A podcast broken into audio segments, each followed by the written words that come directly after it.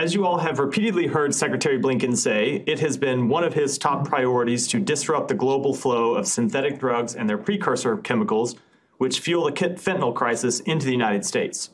For years, bilateral, bilateral cooperation between the United States and the People's Republic of China on counter narcotics had been suspended, which hindered our ability to make progress on addressing this crisis that touches the lives of so many Americans.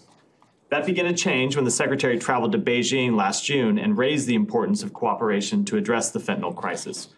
Those discussions laid the groundwork for the meeting between President Biden and President Xi Jinping at Woodside, California in November, where the leaders announced the resumption of bilateral cooperation on counter narcotics. This week, the United States government began to put that agreement into practice.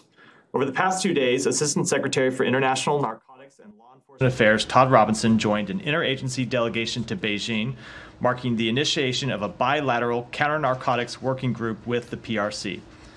The launch of this working group marks an important step to advance concrete law enforcement action and to coordinate targeted measures to stop the illicit flow of precursor chemicals that are fueling the fentanyl crisis.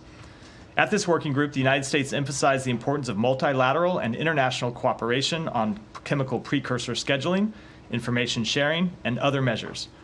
The PRC has already started to take steps to dramatically curtail the supply of fentanyl pr- precursors, including taking regulatory and law enforcement action against dozens of PRC based synthetic drug and chemical precursor suppliers, issuing a notice to industry, and resuming the submission of chemical incidents to the International Narcotics Control Board's Global Information Sharing Database. Those were important initial steps, and through this working group, we will continue to press for concrete action. Addressing the fentanyl crisis in the United States and the surge of synthetic drugs globally is a transnational challenge that demands a strong and coordinated global response. We will continue to engage in the robust diplomacy required to make that happen.